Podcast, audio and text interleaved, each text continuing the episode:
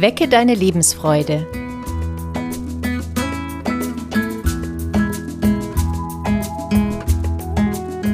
Der psychologische Podcast von und mit Maja Günther und Claudia Morgenstern.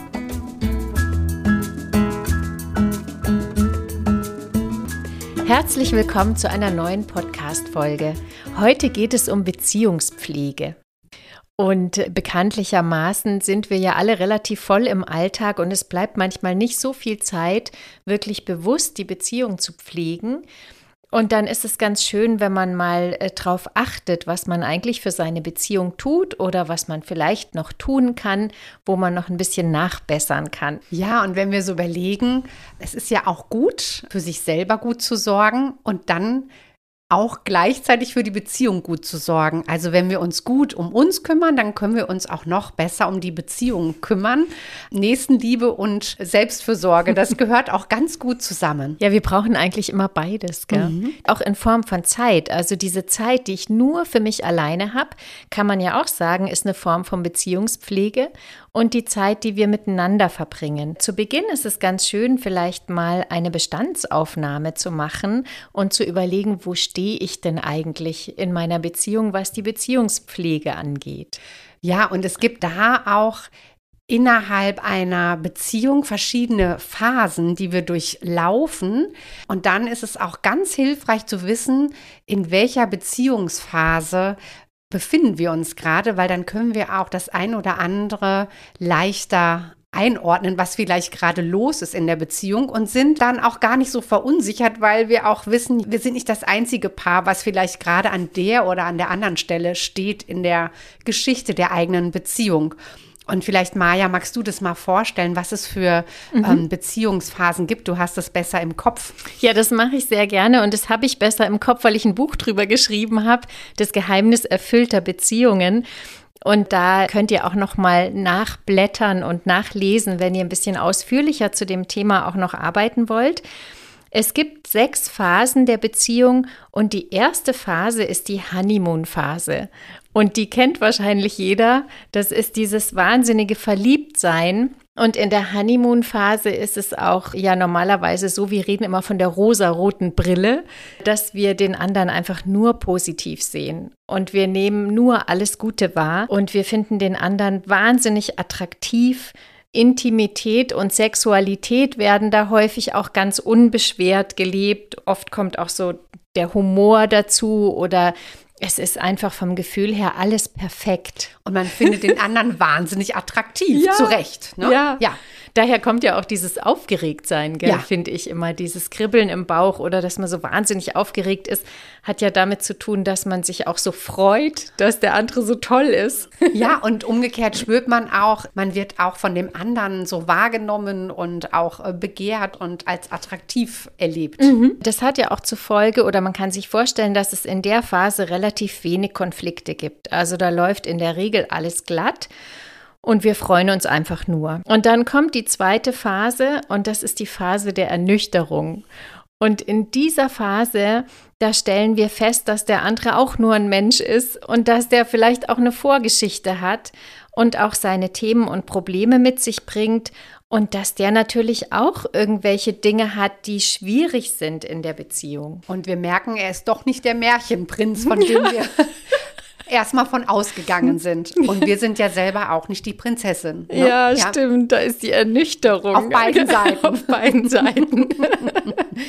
das ist schon interessant, finde ich, dass man sich das immer wieder wünscht, ja. Gerade in so Jugendzeiten, wenn man öfter mal verliebt ist, dann geht man ja immer wieder davon aus, dass es den Märchenprinzen oder die Märchenprinzessin gibt. Obwohl man ja eigentlich auch immer wieder in die nächste Phase eintritt und eigentlich irgendwann wissen müsste, dass es das ja nicht wirklich gibt. Ja, ja. ja, und dann kommt die dritte Phase und das ist oft die Phase des Kampfes in der wir versuchen, den anderen irgendwie umzukrempeln oder passend zu machen. Und da spielen sich viele Konflikte ab, die mhm. einfach im Miteinander an den Tag treten, dass wir uns auch an den Ecken und Kanten des anderen stoßen und umgekehrt. Ja, und oft kommt auch dieses Thema Kommunikation, dass wir merken, ah, die Art und Weise, wie wir streiten oder wie wir Konflikte austragen, ist auch nicht immer ganz einfach. Also das muss man ja auch üben und lernen in der Beziehung. Und danach kommt die vierte Phase und das ist die Phase der Resignation. Und in dieser Phase merken wir oder vielleicht hören wir auf, den anderen immer umkrempeln zu wollen und versuchen uns wirklich einzulassen und wissen aber gleichzeitig auch, dass wir immer einen Preis dafür bezahlen.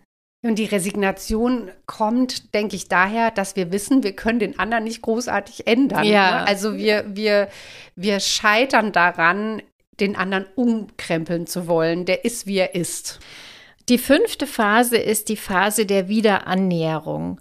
Und da geht es darum, Kompromisse zu finden. Wahrscheinlich hat auch jede Phase tatsächlich die Funktion, dass wir das auch lernen, dass wir auch lernen, in der Beziehung Kompromisse zu finden oder dass wir lernen, auf eine gute Art und Weise zu kommunizieren oder dass wir lernen, den anderen zu akzeptieren, so wie er ist und ihn auch so anzunehmen, wie er ist. Also im Grunde genommen, so wie du es beschreibst, brauchen wir jede Phase. Also ja. ich glaube, wir können da nichts überspringen, sondern dass wir als Paar auch einen Prozess durchlaufen, der einen natürlichen Gang nimmt und ist auch eine Lernphase in der Beziehung. Ne? Ja, vielleicht ist es so, je geübter wir sind oder je besser wir auch mit uns selber klarkommen oder je reflektierter wir sind, desto schneller durchlaufen wir die Phasen. Also man merkt es wahrscheinlich am Tempo, aber es in jeder Beziehung gibt es diese Phasen.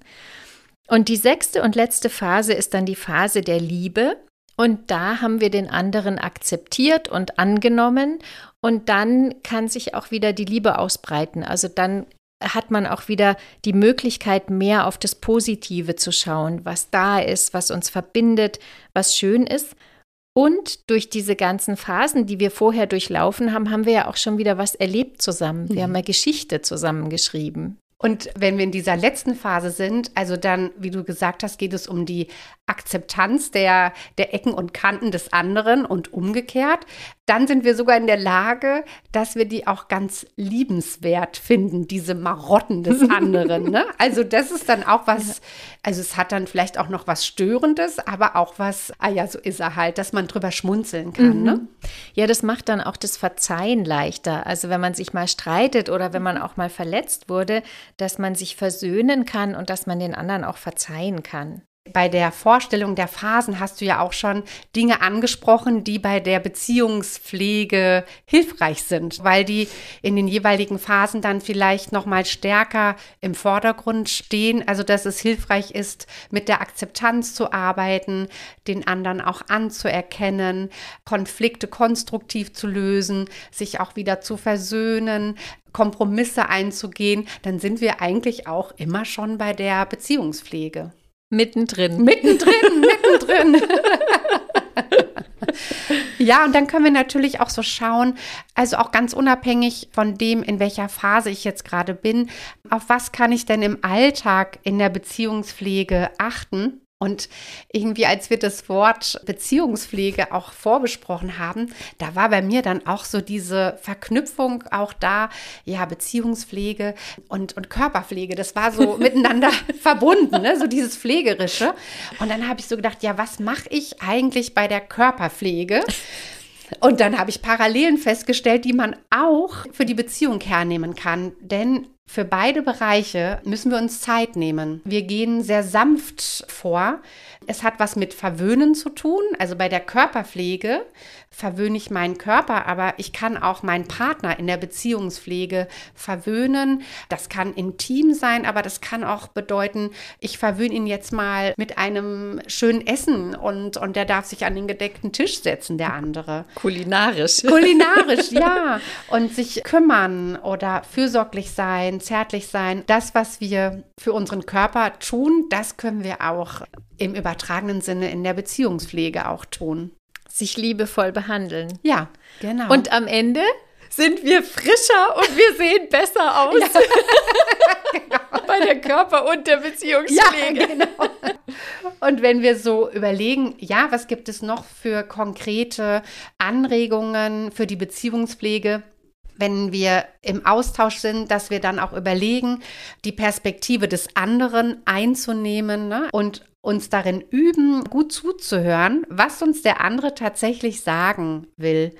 Und sich auch für die Gespräche Zeit zu nehmen, dass man auch überlegt, okay, wir haben jetzt was Wichtiges zu besprechen, da verabreden wir uns für. Mhm und sich genauso aber auch für gemeinsame Aktivitäten zu verabreden und sagen, dann nehmen wir uns jetzt Zeit als Paar. Vielleicht lassen wir einen Kindersitter kommen oder wir gehen mal aus zusammen und wir haben ein gemeinsames Hobby, was uns vielleicht beiden Spaß macht. Also sich da auch wirklich tatsächlich zu verabreden. Und auch in schwierigen Zeiten gibt es ja immer turbulente Zeiten. Also dass man sich dann erst recht auf die Beziehung konzentriert wenn jetzt irgendwo im Lebensalltag viel los ist, weil vielleicht Krankheiten sind oder Jobwechsel oder Familienleben ist anstrengend, dass man sich erst recht auf die Beziehung konzentriert wie ein Fels in der Brandung. Ne? Mhm. Ne? Dass man sagt, man muss es erst recht pflegen, um die turbulenten Zeiten auch gemeinsam zu bestehen. Und da laufen wir manchmal Gefahr, dass wir in den turbulenten Zeiten das vergessen, aber dann erst recht sich auf diesem Felsen auch ein Stück neue Kraft zu holen. Ja, ich wollte gerade sagen, das ist ja auch eine riesengroße Ressource. Also wenn es uns da gelingt, die Beziehung wirklich zu pflegen, dann können wir auch die Beziehung nutzen als Ressource für schwierige Zeiten. Und das ist ja unglaublich viel wert. Und das ist ja auch was, was sich eigentlich alle Menschen wünschen wenn jemand nicht in Beziehung ist und ich frage, was fehlt dir denn? Dann kommt ganz oft dieses Ja, mich auf jemanden stützen zu können mhm. oder dass einfach jemand an meiner Seite ist und mit mir äh, die Dinge durchlebt. Ja. Wahrscheinlich sind wir einfach irgendwie Herdentiere und doch nicht und Beziehungsmenschen. Für, Beziehungsmenschen ja. und nicht für Einzelsituationen gemacht. Ja, als Übung haben wir uns überlegt für euch, dass ihr für euch überlegt, wie sieht meine Beziehungspflege gerade aus? Was mache ich da, was der Beziehung gut tut? Und dann auch, was wünsche ich mir gemeinsam als Beziehungspflege? Da darf man dann auch in den Austausch mit dem Partner gehen, dass man so schaut, wie können wir auch gemeinsam die Beziehung gut pflegen. Und ich bin immer ein Freund davon, die Dinge ganz konkret zu machen. Also ich finde es ganz wichtig auch, dass man dann wirklich sich zusammensetzt und sich auch eine Zeit vereinbart und sich dann überlegt, so wann machen wir denn das, was wir uns wünschen oder was wir uns vorstellen und es wirklich auch in den Kalender mit einträgt, damit es nicht nur ein Gedanke bleibt, sondern damit es wirklich auch in die Tat umgesetzt werden kann. Ja, und es kann dann so sein, wie du das sagst, ähm, dass man sich vornimmt, wir haben ein Ritual, dass wir uns einmal im Monat äh, ein Konzert zusammen anschauen. Ne? Also, dass es auch was ist, was einen regelmäßigen Platz haben kann ne? mhm. und konkret wird. Mhm. Ich habe gerade so überlegt, was mache ich denn eigentlich als Beziehungspflege? Ja. Und mir ist gerade aber auch noch ein Aspekt eingefallen, den ich ganz wichtig finde, auch in Beziehungen, ist tatsächlich das habe ich auch selber geübt ganz lange, den anderen ernst zu nehmen mit dem, was er sagt. Also das ist ja häufiger mal so, dass der andere sagt, nee, nee, das passt schon, ich komme schon zurecht, ich brauche gerade keine Unterstützung. Und ich habe dann immer gedacht, doch, brauchst du schon, ich weiß das. Ja. Ich weiß das besser als du. genau. Und da wirklich dann auch einen Punkt zu machen und zu sagen, so, wenn der andere mir signalisiert, nee, brauche ich nicht, oder ich habe kein Problem damit, wenn du jetzt alleine mit deinen Freundinnen ausgehst oder so, dann ist es auch tatsächlich so und dann ist es auch in Ordnung für den anderen. Und dann darf ich das auch annehmen. Den anderen beim Wort nehmen. Den anderen beim Wort nehmen, genau. Das ist so eine Form von Beziehungspflege, die ich erst üben musste. Und was, was ich tatsächlich gerne mache, ist manchmal Mittagessen gehen mit meinem Mann zusammen, also nur wir beide zu zweit. Und wir haben dann auch unser Lieblingsrestaurant, wo wir immer hingehen. Und wir haben schon auch Rituale. Also wir mhm. haben ein Samstagsritual, wo wir immer in das gleiche Café gehen miteinander. Und viele Freunde wissen auch schon, dass wir uns da aufhalten und die schneiden da, da mal ab und zu Ganz vorbei. Zufällig. Ja, genau. Und es ist tatsächlich was, da freuen wir uns beide die ganze Woche drauf, mhm. weil das ist schon auch so eine qualitativ ganz wertvolle Zeit für uns. Und wir kochen und feiern auch gern zusammen. Mhm. Ja. Das, ähm, genau, das ist auch so ein ganz freudiges Element in der Beziehungspflege, ne? Also so mhm. gemeinsame, schöne Erlebnisse zu teilen. Und ähm, ja, wenn du das so sagst, ich habe auch überlegt, was ist bei mir so in der Beziehungspflege. Ähm, da kann ich sagen, dass mir die Gespräche mit meinem Mann wichtig sind, dass wir uns da abends unter der Woche Zeit nehmen, in Ruhe nochmal zu sprechen, wenn viel los war. Und es geht dann auch am Wochenende mit dem Frühstück dann auch weiter, dass wir da ganz ausführlich uns Zeit nehmen und wenn unser Sohn dann aufgestanden ist, weil es ihm zu lange dauert, was ja auch in Ordnung ist, dass wir dann noch mal ganz anders reden als unter der Woche, wo der Kopf so voll ist, ne? dass man einfach noch mal sich gemeinsam sortiert und auch ein gemeinsames Hobby teilt. Also bei uns ist das Radfahren und ich habe den Eindruck, wenn wir da auf dem Fahrradsattel sitzen, dann sind wir miteinander im gleichen Element. Also das mhm. finde ich auch sehr, sehr schön. Und sich auch dann wirklich mal einen Kindersitter zu nehmen und zu sagen, wir gehen jetzt zu zweit aus. Ja, mhm. dieses gemeinsame Verabreden, dass es nicht selbstverständlich ist, dass man miteinander das Leben teilt im Alltag. Also ihr habt jetzt schon ganz konkrete Vorschläge.